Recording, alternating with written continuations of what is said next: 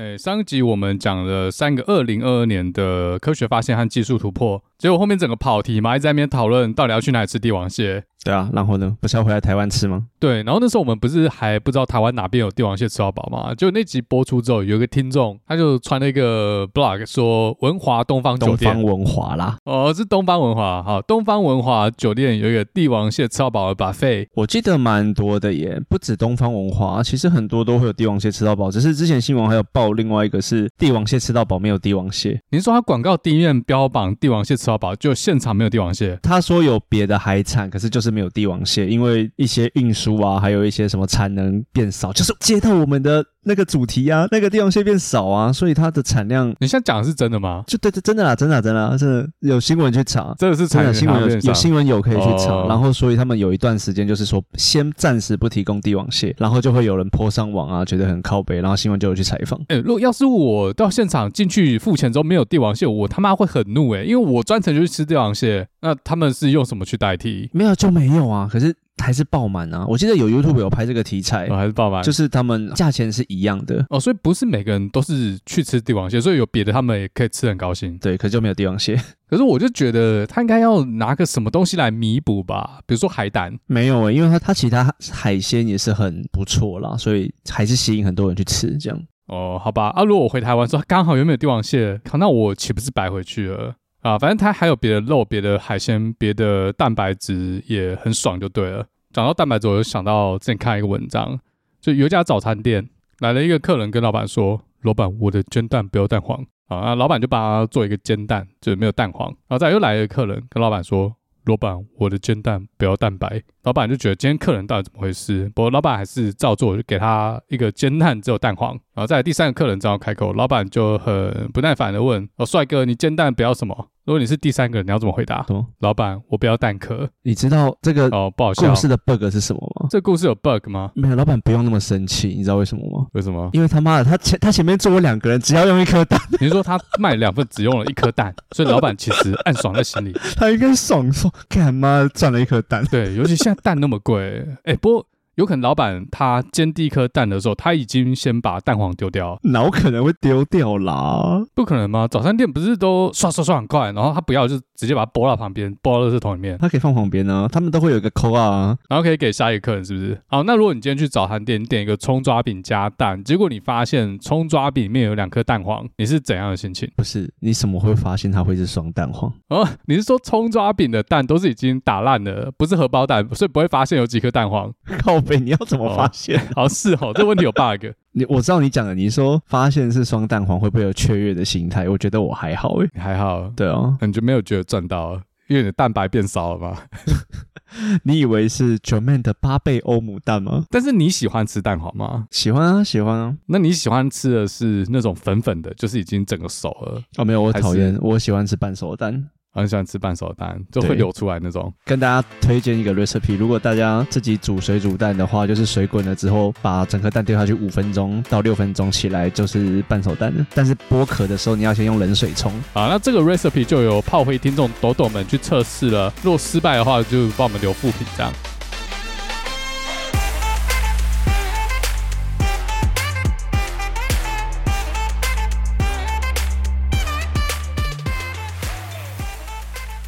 欢迎回来，知识频道达特嘴哥地炮，我是嘴哥达特 E Erwin，我是斯塔克实验室的嘉豪。好，这一集我们延续上一集还没有讲完的，我们去了二零二二年一些有意思的科技突破，还有科学发现。上一集我们讲了什么？呃，帝王蟹，然后真菌，真菌会互相联络，还有 NASA 的撞击小行星计划。那我们把比较硬的主题留到这一集，这一集我们会讲三个硬邦邦的主题。那今天讲这三个跟生物比较有关系。然后讲到生物，嘉豪你高中有上生物吧？我是二类的，我不是三类的。我先说啊，你不是哦，我是啊。OK OK，那所以我讲错，你到时候就纠正我，你就电我。我没得纠正啊，因为我从高三开始我就没读了。但但我不太懂，你说你念三类组，但是。你不念生物，这是什么状态？干这个我们不是在某一集有讲过吗？因为当初就是流行，流行大家都是读三类组，因为选择比较多啊，你要怎么跨都可以啊。对对，但你又不读啊，那你选个屁？那是我啊。你说你选三类组，完全是一个更流行的中二心态。而且高二已经读了一整年啦，有没有兴趣？其实也大约也知道啊。哦，所以生物其实你没什么兴趣。那我们这一集是讲屁讲。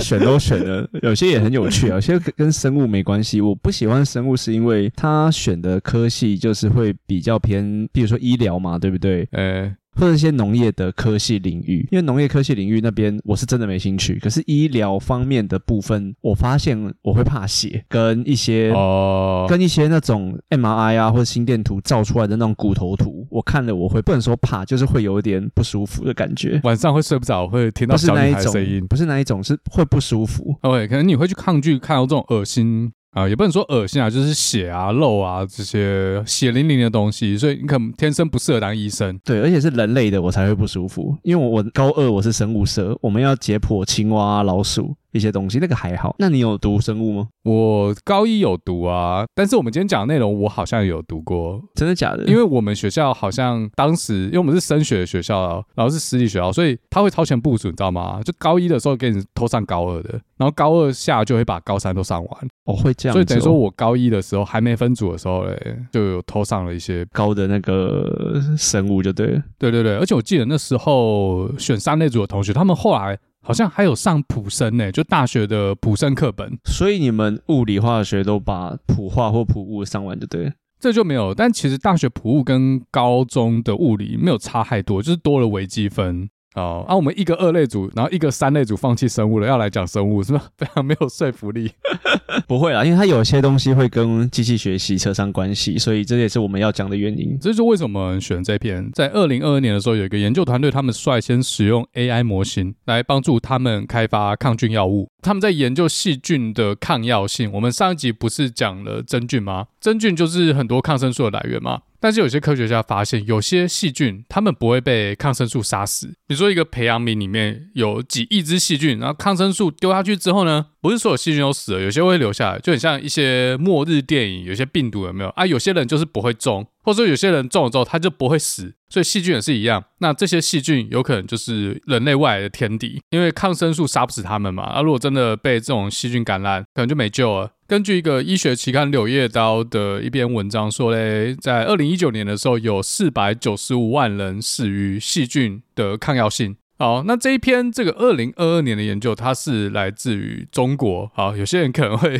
看到中国就不满，但是它是来自于中国的科学院。他们用人工合成的方式做出了两百一十六个氨基酸序列，或者说肽序列。我们应该都知道，蛋白质是由氨基酸组成，或者说氨基酸是蛋白质的呃基本构成物。那肽就是介于蛋白质氨基酸一个，就是比氨基酸大一点，然后比蛋白质小一点，也是可以说是蛋白质的组成物这样。然后他们的研究发现呢，这两百一十六个肽序列中，其中有一百八十一个跟抗药性有关系，那它跟人工智慧啊，还有那些机器学习到底有什么关系？对，重点来了，其实我们要讲的不是这个中国科学院的研究啊，Who cares？重点是他用的这个机器学习模型是什么？到底为什么媒体觉得这个研究很有意思？在二零二二年的前一年，二零二一年的时候，Google 的 DeepMind 团队发表了一篇论文。这论文里面在讲一个模型，叫做 AlphaFold。我在 EP 七六的时候讲了美国 AI 三巨头，他们各自在补什么东西。那 Google 就是其中一个巨头嘛。虽然 ChatGPT 出来之后，微软一飞冲天，大家觉得 Google 在冲小，但是 Google 前几年把 DeepMind 这个 AI 公司买下来。那 DeepMind 它最有名的就是大家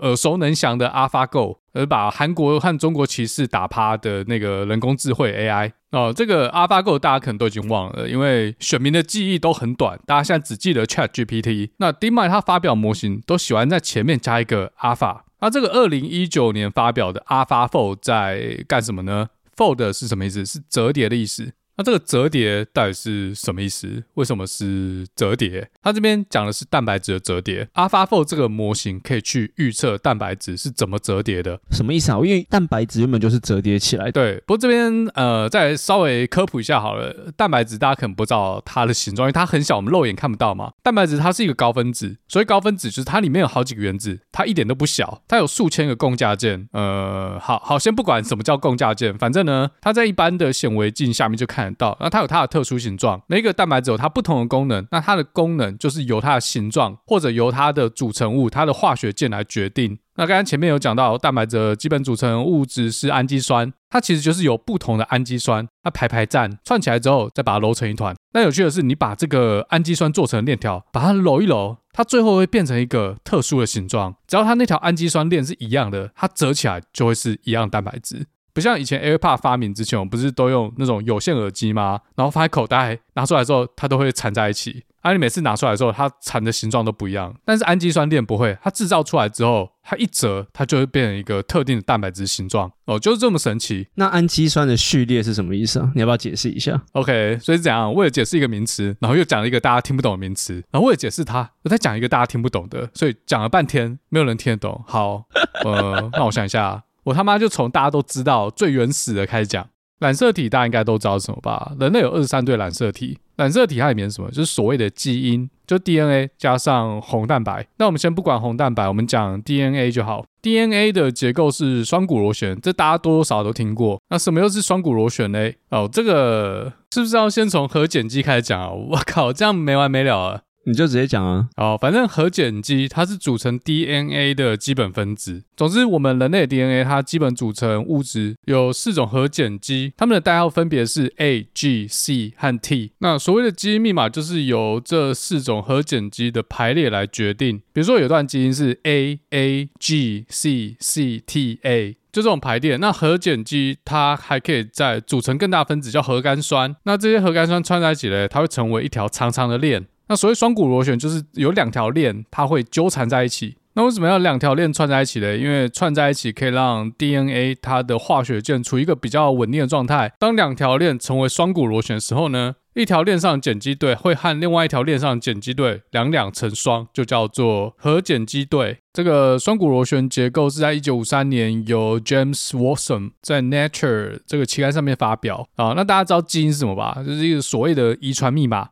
我们之所以是一个人类的，就是因为我们的 DNA 里面记录了所有一个身为人类需要有的东西。好像很像，哎，我们要制造一个人类，要需要有蓝图在那边。如果身上多一条染色体，可能就会有遗传疾病，或是有段基因它跟制造免疫球蛋白有关系。那如果这段基因它编码编错了，那它制造出来的免疫球蛋白就会有问题，就会导致一个人的免疫系统出问题。呃，可能是遗传疾病这样。哎，所以讲到这个免疫球蛋白，它是一种蛋白质嘛，也就是说我们身体里面的蛋白质，它要去按照 DNA 里面的某一段基因把它制造出来。也就是说，我们 DNA 里面有好几组设计图，那这些设计图可以拿来制造我们人体里面需要的各种物质。那蛋白质就是其中一种。那在蛋白质的制造过程中呢，我们需要先把 DNA 的双股螺旋打开，这时候需要一种东西叫做蛋白质聚合酶，或者确切的说是 RNA 聚合酶。它可以把双股螺旋打开之后嘞，变成一条单链。打开之后呢，在细胞核里面，这些游离的核苷酸会依照 DNA 来形成一条 mRNA。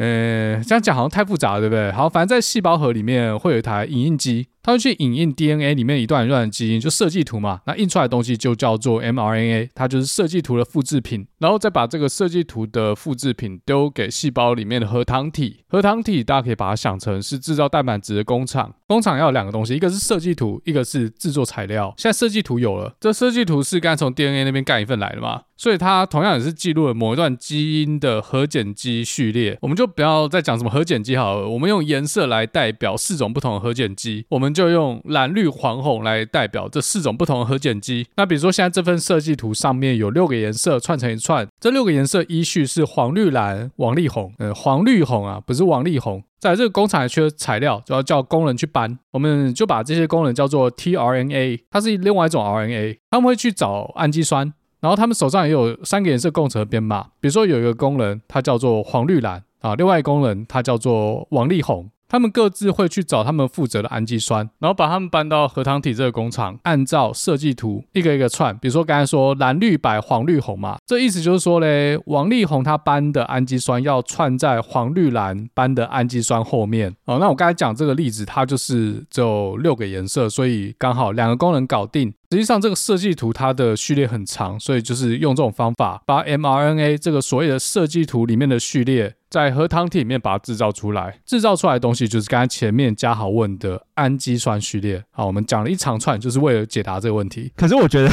你这样讲下去，观众要转台了。我们直接问一下最关键的问题好了：为什么这个技术啊，或者是科学家创造的这个模型这么重要？这个东西讲到现在，预测蛋白质到底可以干嘛？啊，那根据刚才之前讲的嘞，我们要制造蛋白质，就是需要 DNA 里面的基因序列。好，重点来了，当核糖体把氨基酸序列串起来之后呢，我们要怎么知道它这个序列最后折叠出来的蛋白质长什么样子？在过去五十年，唯一的方法就是放在显微镜下面看。科学家会用显微镜从各个角度去看这个蛋白质，然后把它 3D 重建。所以一个序列最后怎么折叠成一个蛋白质，怎用观测的，不然没办法知道。但是用观测的方式很没有效率，很花时间。现在科学界已知的蛋白质结构有十万种，但是未知的蛋白质结构有十亿种，这量级差很多，就代表呃，如果要用观测的方式去解答这十亿种的蛋白质究竟长什么样子，几乎是不可能。所以呢，科学家就想要用预测的方式，就是说给一段氨基酸序列，那我们可不可以预测出它最后折叠出来的蛋白质长什么样子？如果我们有一个很准确的预测工具，它是不是就不用用观测，不用再放到显微镜下面去看，或者说也不用百分之百正确？假设呃可以预测个百分之八十，那我们是不是可以从预测结果去过滤掉一些比较不可能是我们在寻找的某种蛋白质结构它的原生氨基酸序列？科学家就可以先把时间放在那些比较有可能是他们在找的氨基酸序列，然后再放到显微镜下面去扫，这样是不是就可以帮科学家大大的加速生医研究的速度和效率，所以这个东西弄完之后，就像你讲的嘛，我们人类啊，在开发一些药物的进程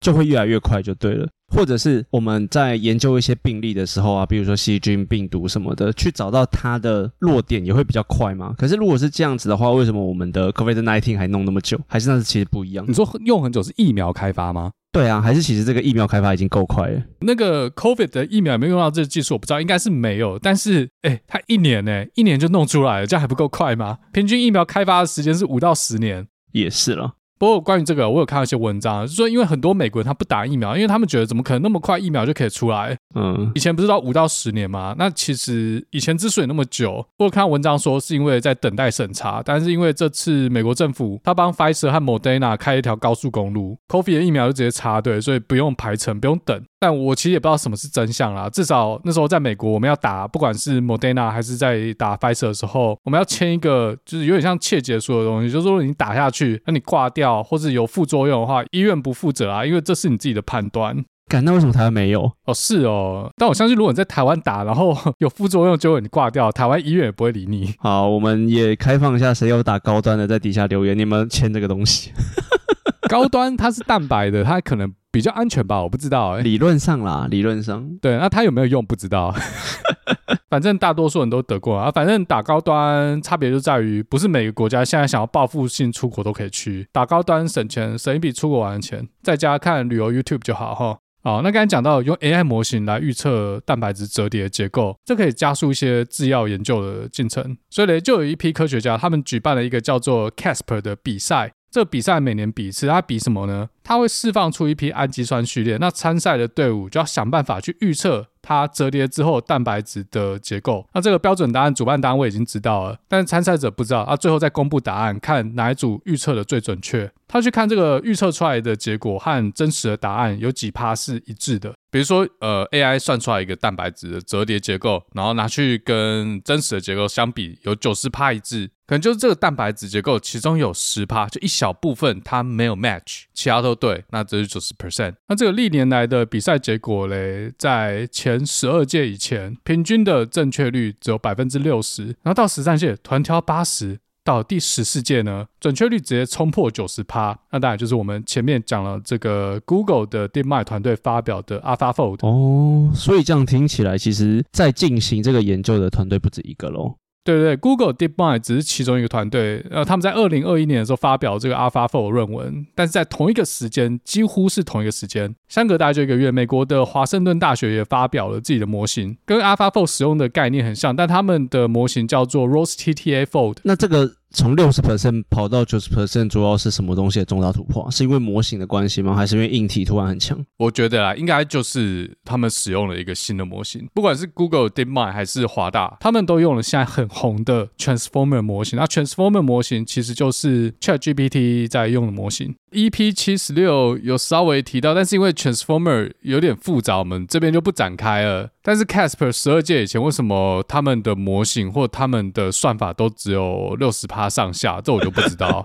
OK，反正就是也是用 Transformer 模型在预测啦，对不对？所以如果你问说，为什么在二零二零年 Casper 这个竞赛里面，突然预测蛋白质折叠的技术突飞猛进，那很有可能就是因为二零一七年 Google 发表的一篇论文，Attention is all you need。这篇论文提出了 Transformer 模型，然后接着还有 BERT，这边大家就自己去听我的 EP 七六。那 Transformer 模型就是现在大多数的大型自然语言模型的根基。Google 的 DeepMind 还有华盛顿大学的研究团队，可能都在 Transformer 模型身上看到了预测蛋白质折叠的解放。也是啦，因为其实这个技术也没有这么困难，其实主要还是演算法跟你的硬体有没有办法去支援。哎，没有哎，我看这个 paper，我觉得他们的模型没有那么简单，因为它不是直接拿 Transformer in train 一发。它稍微去改一下，去符合氨基酸序列的特性哦，然后还有他们训练资料集的特性。等于说，他们使用的 Transformer 模型是为了去预测蛋白质折叠来量身定做，不是直接把氨基酸序列丢给原模型，然后碰运气。没有，毕竟它最后做到了九十六趴的准确度。那九十六趴到底是好还是不好嘞？大家可能没概念。讲一个绝对单位。它的误差大概是一 i，就是十的负十次方公尺，这是原子的单位。也就是说，它预测出来的蛋白质跟真实的答案误差的大小大概是原子的级别。哦，这么夸张哦，十的九次负九次方就对了。对，超猛，这样真的很准诶。然后它 paper 里面有有去跟 Casper 实试其他的参赛团队，除了 AlphaFold 之外嘞，前十五名他们大概是落在三 i 左右，也是不错啦。三 i 也是很小，但是 AlphaFold。它的准确度是别人的三倍。我觉得这个就是他们自己本身的数据库够大，然后人为去去 take 的技术也够好吧。也就是说，它不止这个模型设计厉害，它还有足够的资料去支撑、去呃算这个模型，而且它训练资料的品质要够好。这也牵扯到了你背后的数据库有多多、有多大、有多准确这件事情。其实，另外还有就是，像如果是以 ChatGPT 为例的话，硬体设备的成熟跟整个串接，然后去劝这些东西的时间，就是机器学习的技术已经成熟到一个地步了。所以，就像我们之前几集有讲到的，这种。AI 的技术在每个领域上都是以指数型的速度在爆发的。我们就稍微跟大家提一下，它到底模型是怎么做的，就稍微讲就好，因为它模型其实还蛮复杂的。我觉得它比自然语言模型还复杂，因为它这个模型就像前面讲的，它是根据蛋白质的特性，还有氨基酸序列的特性。所以要设计出这种模型，它这个团队里面一定有一个氨基酸序列还有蛋白质折叠的专家，我觉得啦。那的确啊，像嘉友前面说，它需要有一个很完整的氨基酸资料库，它主要就是透过已知的氨基酸序列，然后和它所对应的蛋白质折叠。白话说就是这个资料库已经给我们一批呃氨基酸序列，然后我们已经知道它最后折叠成蛋白质长什么样子。然后我们的模型要去学它这个到底是怎么从 A 变成 B 的，所以当模型它得到一个它没有看过的氨基酸序列，它就从它学到的东西哦来判断、来预测到底折叠出来的蛋白质长什么样子。好，那它是怎么去利用这资料库里面的资料嘞？首先给定一个氨基酸序列，它去基因资料库去找。长得很像这个序列的其他氨基酸序列啊，不管它是从什么动物上面取得，有可能是人，有可能是鱼，有可能是各种动物，小狗狗，让它找到几种比较类似的，然后把它收集起来。那这是第一种资料，或者在机器学习领域，我会把它叫做是特征 feature。那反正这是第一种特征。那第二种特征呢，它用的是这氨基酸序列里面呢，每个氨基酸和氨基酸之间的关系。然后他去结构资料库里面去找有没有已知的模板，就是说氨基酸 A 和氨基酸 B，它们经过折叠之后，诶，在空间上，它们最后距离多远？诶，好，那这样讲有点抽象啊。那呃，先解释一下为什么氨基酸序列出来之后它会折叠在一起。而且会有一个固定的折叠结果，那是因为氨基酸和氨基酸互相之间会有一个原子的作用力。那因为上面有很多不同的原子嘛，它这个作用力会很复杂，最后会形成一个呃稳定的结构，那就是所谓最后折叠的结果。好，我不知道这样解释到底有没有解释到，有人听得懂吗？应该没有。哦，这就为什么我说，除了要懂 machine learning 之外呢，还要懂氨基酸和蛋白质，才 才有可能做这样的研究啊。反正不管，他从资料库里面取出了两种特征，一个是相似的氨基酸序列，然后另外是氨基酸和氨基酸之间的关系，然后把这两个特征丢给 transformer 做成的编码器，然后再丢给解码器，解码出来就是一个蛋白质的结构。那其实他会把第一次预测出来的结果再丢回编码器，然后再让它预测一次，然后重复做三次，这样。这个解码器和编码器，大家自己去听我之前讲过 machine learning，这边都不讲了。反正它里面很复杂，我觉得这段是不是那个 retention 要开始掉了？是不是应该要想一个呃比喻？好，我他妈想一下有没有什么好的比喻？我觉得很难呢。好，我想一个，但我不确定这个是不是完全可以去匹配这样的情境。好，比如说我们要预测一个。大二生，二十岁的学生，他到了四十岁的时候嘞，他人生会折叠成什么样子？会是像圣文一样一生充满皱褶吗？还是跟馆长一样一生充满惊奇？所以我们就去这个全国的 哦，假设有这么这么一个资料库好了，我们去找一群跟这个学生他背景有点像的人，比如说。他念的什么科系？他念什么学校？念什么高中？家里平均月收入多少？家里有没有兄弟姐妹？反正各种跟这个人稍微有关系的各种档案，然后也不用完全一样。比如说找一百个跟他很像的，那可能呃中间有几项不一样这样。然后另外一个特征呢，他就去看这个家庭收入跟他大学念什么学校之间是什么关系，或者说，哎，你高中念什么学校，大学就会念什么学校，之间可能有点关系。这样，哥哥念台大，而就弟弟是八加九，他没有念大学，就一个兄弟姐妹之间的关系，然后丢给模型，这这就有点像刚刚前面讲的这两种不同的特征。那模型就可以根据这两种特征计算出来，在四十岁的时候呢，你只要知道他的家庭关系，然后他的学历，反正刚才讲到的那些特点呢，他可以预测出来这个人。四十岁的时候会长什么样子？会变成哪副德性啊？好，我尽力了。我觉得这个真的很难比喻，因为它真的是蛮复杂的。反正 AlphaFold 大概就是这样。大家只要记得，哎，现在可以用 AI 模型来预测蛋白质折叠。哦，这个真的很厉害哦。虽然它不像 ChatGPT，它是让每个人都会受惠，但是 AlphaFold 它可能会让医学进步的更快。那我们每个人都会因此而受惠。呃，比较间接一点。哎，你有看过黑豹吗？黑豹。那个 Marvel 有啊，你刚刚讲到说它三 D 模型的预测吗？你有看黑豹二吗？二的话我还没看呢、欸。你还没看？真的假的？对，我还没看。但你要爆我雷是不是？为了节目效果可以？嗯，好吧，我这只能爆雷，没办法。那你有看黑豹一吗？黑豹一我有看啊。那黑豹二啊，其实严格说我有看，只是就看了前面几分钟，后来我睡着了，然后一直没有机会把它看完。哎、欸，这几个月他妈超累耶！你知道黑豹为什么会变成黑豹吗？因为他原本是黑人嘛，但黑豹为什么是黑豹？不是白豹，不是金钱豹，就因为他黑人啊。靠背，黑豹为什么会变成黑豹？我只记得。他们好像有一个选拔，就每个部落的酋长嘛，对，leader 叫酋长，leader 对，头目，他们在开会，然后每个部落都推派一个人，让他们先去干一场，就是他们会先推派嘛，或者是如果你要放弃也可以，因为铁桥拉人气比较高嘛，那如果有不满的人就可以站出来去挑战铁桥拉这样子，那、欸、最后反正他就赢了嘛，然后他就是要喝下那个新型药草磨成的药汁，哦，对对对对对对，对，我记得了，对，然后第一集最后那些新型药草都。被坏人烧光了，所以他们后来没有人可以继承黑豹。那 T'Challa 死掉了，没有人可以保护那个瓦干达。所以第二集的时候，他妹妹是个科学家嘛，他就是也也是用机器学习的方式 在预测新型药草要怎么制作。所以你刚刚说什么三 D 的模型有没有？他就是会在那个他的设备那边有一颗很大的新型药草的模型在那边，那他就是一直在那边推测它的结构啊，要怎么去组成，然后就一直失败，失败就会变全部红色的。你说他知道新型药草结构？好，我们。假设新型药草是一个蛋白质，但他不知道原本的氨基酸长什么样子，最后怎么折叠出这个蛋白质，所以它是反推。推。对对对，他就在预测，他在思考要怎么做，要把它做出来。哦，所以他要去排列组合这蛋白质内的氨基酸序列。假设序列很长的话，有几百万、几千万种组合，然后就一个一个序列去试，看最后是不是折叠出新型药草。如果他们有 AlphaFold 的模型的话，他早就做出来了，对不对？没有吧？我觉得他们这个比 AlphaFold 还屌。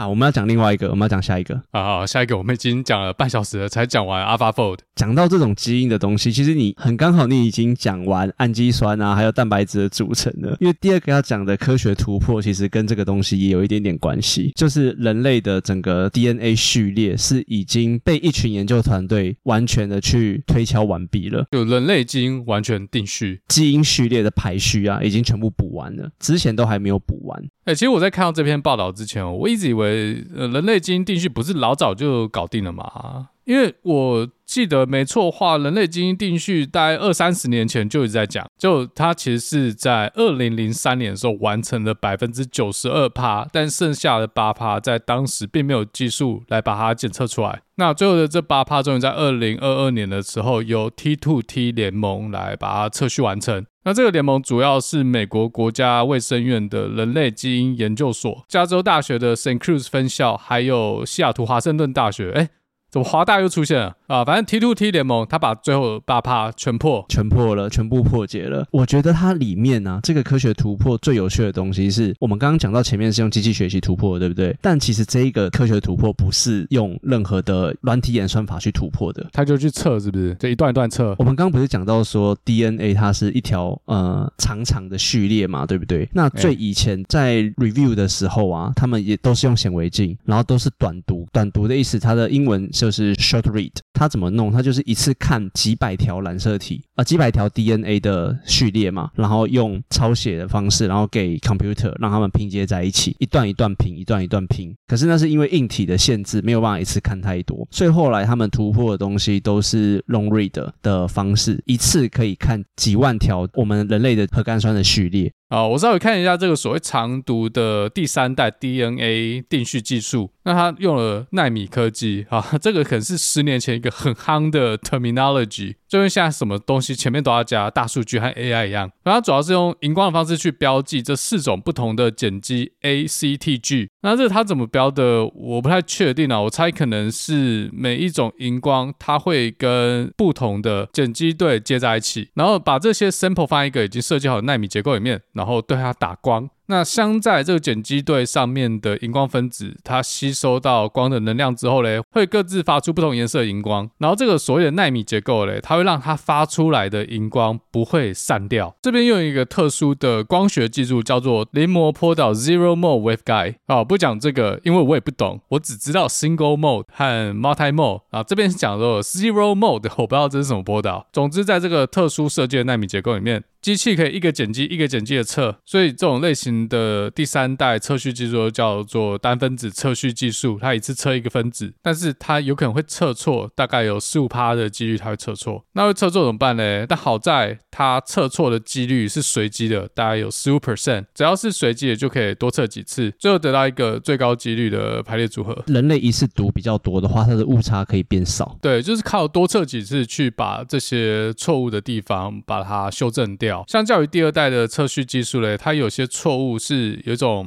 bias，怎么讲呢？就它固定某几种，它就是会测错，所以你再重测它也是错的。像这种错误，因为它不是随机的，就没办法多测几次来把这些杂讯过滤掉。那那个时候他们在做检测的时候，他们是用大肠杆菌啊，还有一些人类肝脏的 DNA 在做，它的准确率都可以到百分之九十九点四跟百分之九十八点四，所以它其实还是有一点点的误差，就算是用这种。长度，然后它其实还是会有一点误差。哎，这个准确率要怎么算呢？我在想，因为你要有一个正确答案，你才知道准确率嘛，对不对？我讲一下我这边查到的东西啦，因为他这边写的是说，他们推测出来的 DNA 序列被 translate 成蛋白质之后，用蛋白质去对正确答案，所以我在猜蛋白质这边应该是有一段正确答案了。然后我们刚刚讲的技术是用 DNA 序列，DNA 序列这边被检测完毕之后，他们把它转换成蛋白质，用蛋白质跟蛋白质之间的答案再去比对，应该是这个样子。可是这样也太麻烦了吧？还要转换成蛋白质？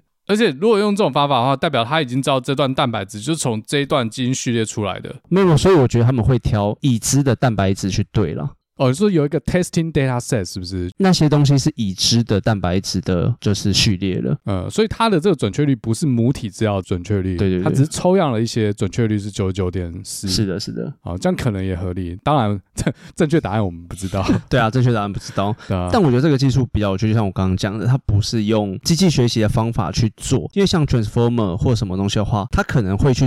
这样做会不会是因为它的逻辑性比较高？但是跑到了 DNA 的这一层的时候，它们的逻辑相关性比较低，所以它才没有办法用机器学习去反推。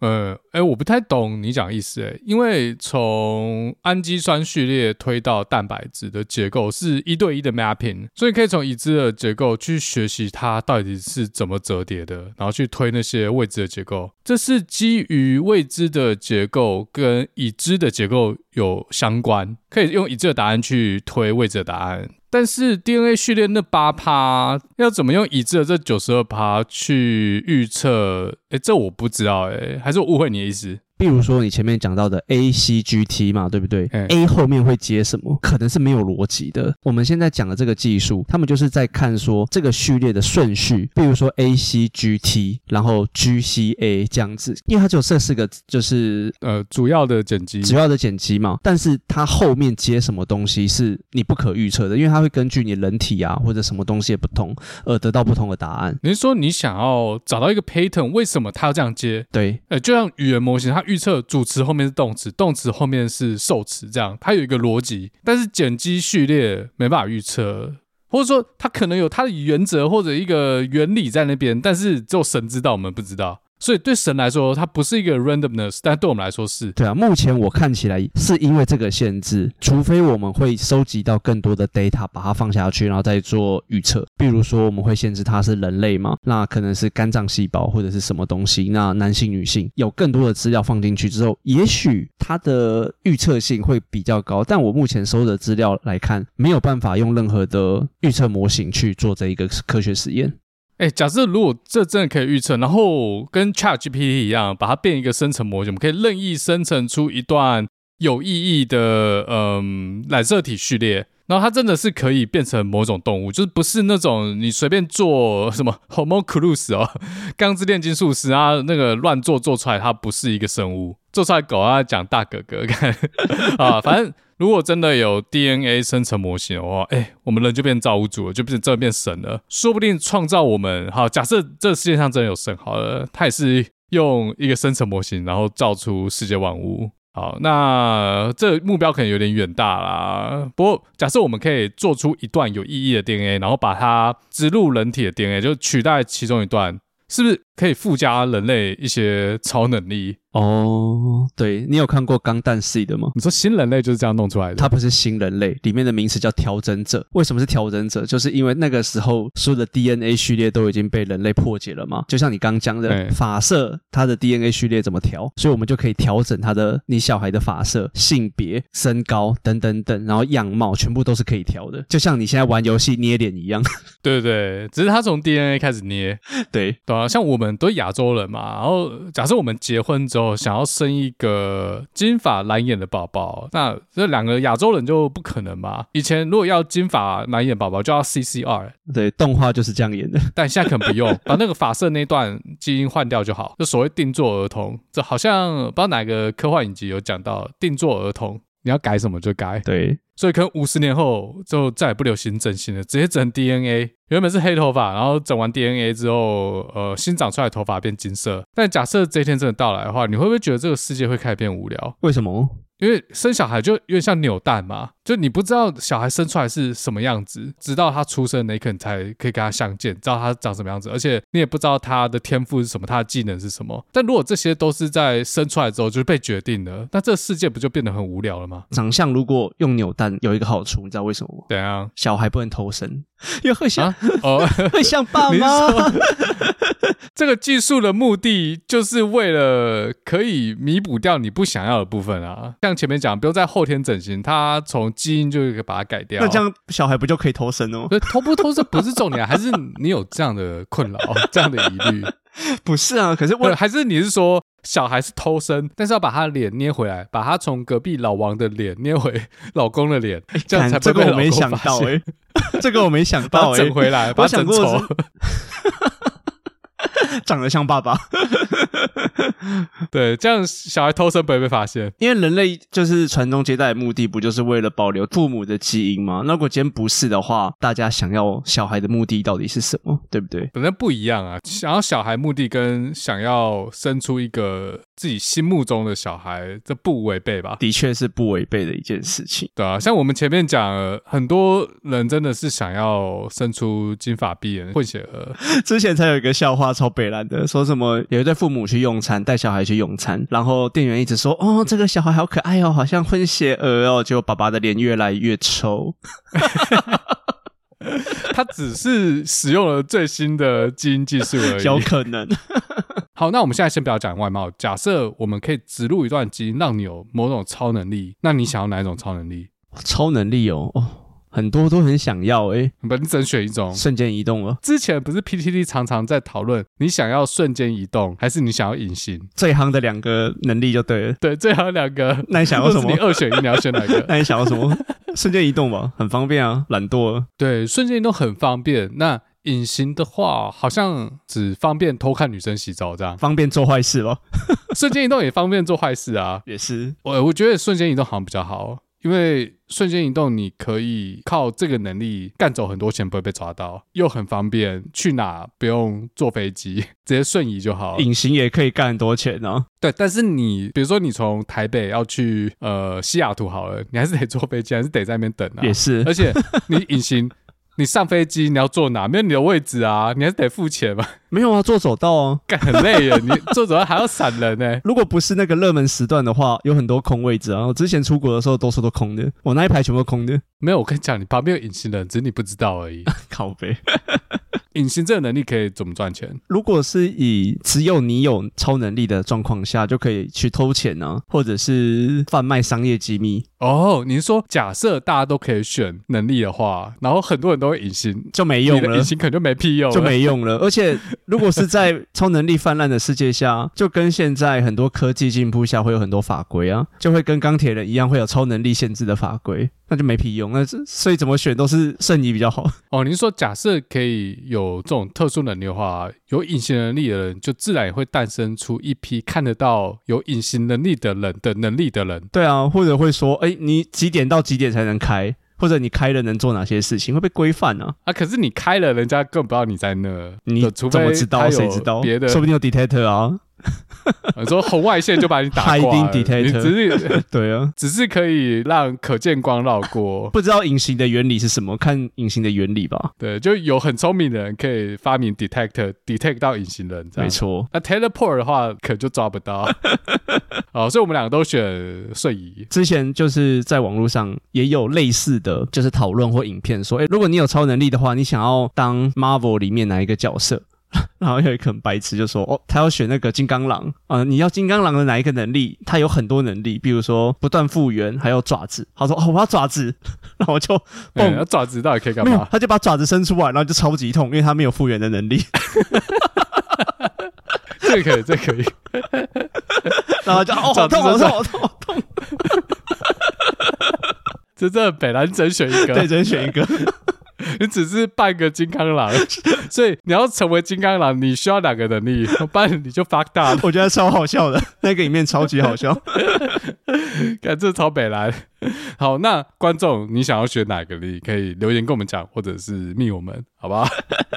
还还有什么比隐形还有呃瞬间移动更好的能力？哎、欸。那讲到这个基因检测，我就记得前几年好像有一个东西都很流行，就是好像送自己一个头发还是哪里的样本给，好我忘了哪一家公司了，然后他会告诉你你的血统比较接近哪里。哦，这个有，这个有，我知道啊。可是那个东西很不准吧？我记得很多 YouTuber 也玩过啊。对对，像我有几个朋友就有去测，然后就说，哎，你的血统百分之几是来自于越南，或者来自于台湾原住民，或者是来自于汉人血统就中国这样。然后嘞，如果是你，你会想要测吗？不会啊，你想要知道你祖先还好诶，为什么你不想？还好诶，为什么会想要？说这能改变什么吗？我爸还是不是李嘉诚啊？对啊，就是他的噱头没有打动到我啊。我也是不想，但我理由跟你不一样，因为我不想要提高我个人的生物信息。哦，那当然，他那边已经写他不会随便使用，然后他帮你测完他就销毁，那只是看你相不相信这件事。这个很容易被中国拿来当统战工具哦。对，没错，我就是要讲这个，它不是没有用，测这个可以告诉对岸说我们不是中国人，我们血统不一样。之前有一个台湾医生，他叫林玛丽，我没记错的话，他做一个研究说，百分之八十五的台湾人他有原住民血统。台湾原住民不是汉人，是南岛民族嘛？所以，呃，我们不是汉人，我们不是中国人，我们没有两岸夹心这回事。所以，这个就给台派一个很好切入的角度。这就变成一个数据各自解读了。哦，还是回到九个公司啊？可是我要讲的是这样啦，如果这个研究真的，好，我相信它是真的，百分之八十五趴台湾人有南岛民族的血统。可是如果我记得没错的话啊，但是这我要去找已经找不到了。台湾人大部分也有百越民族的血统，就是中国东南沿海一带还有越南北方的百越族。哦，所以说有原住民的血统，但同时也有中国沿海一带这个古老民族的血统，这两者不抵触嘛？所以如果我刚才讲没错嘞，其实台湾人和东南沿海带的中国居民还是有一定的血统关系，所以我觉得这国家认同啊，还是以价值观认同为主。我觉得他们定义很大啦，你只要会讲中文都是中国人啦。而且他们对于自古以来就是中国土地的定义也很大，就很烦啊，就看不管怎样都是中国人，都是对啊，都是中国的一部分。好啊，讲到这个基因工程，我还记得前几个月有一个科学研究，就是有一个科学家团队，他们想要富裕长毛象。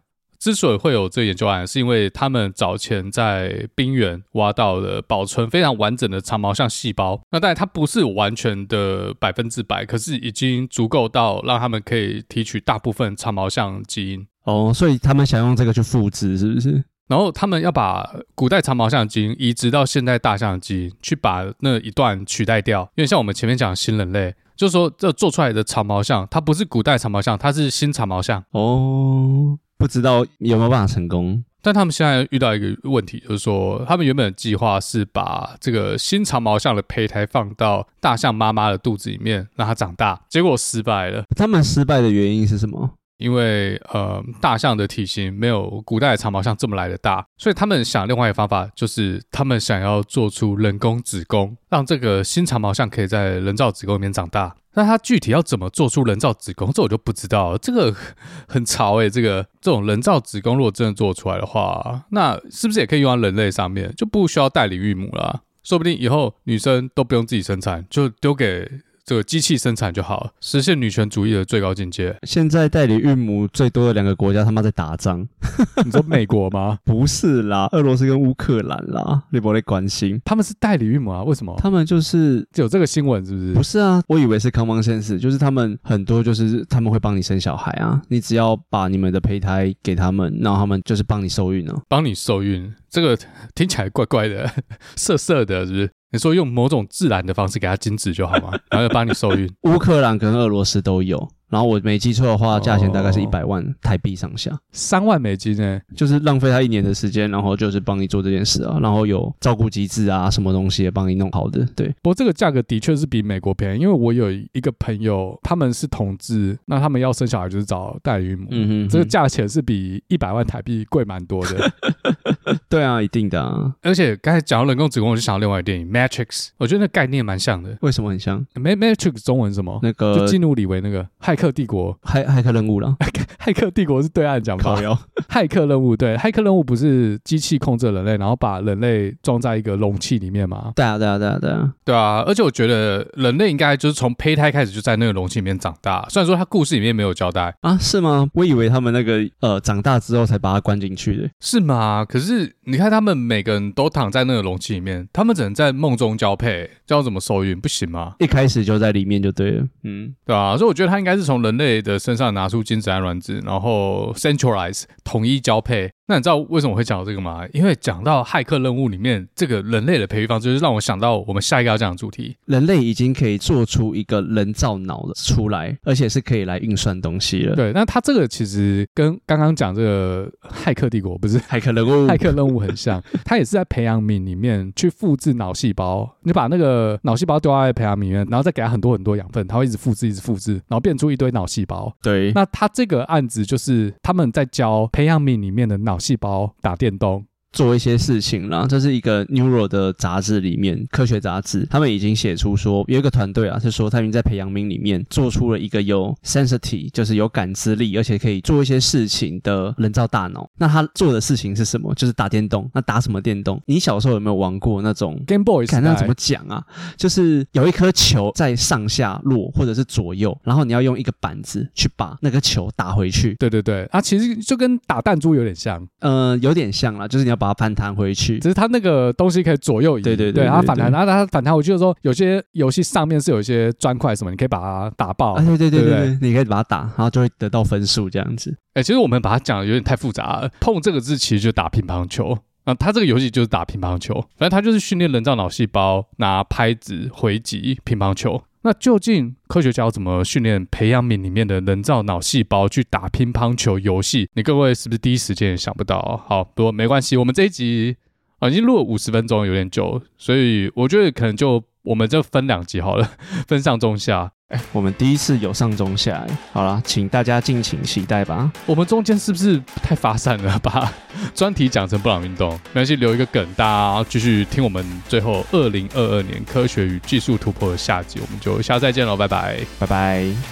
哦，好嘞，干，真的讲这个科普类的好嘞，你各位炮灰听众们还不赶快分享？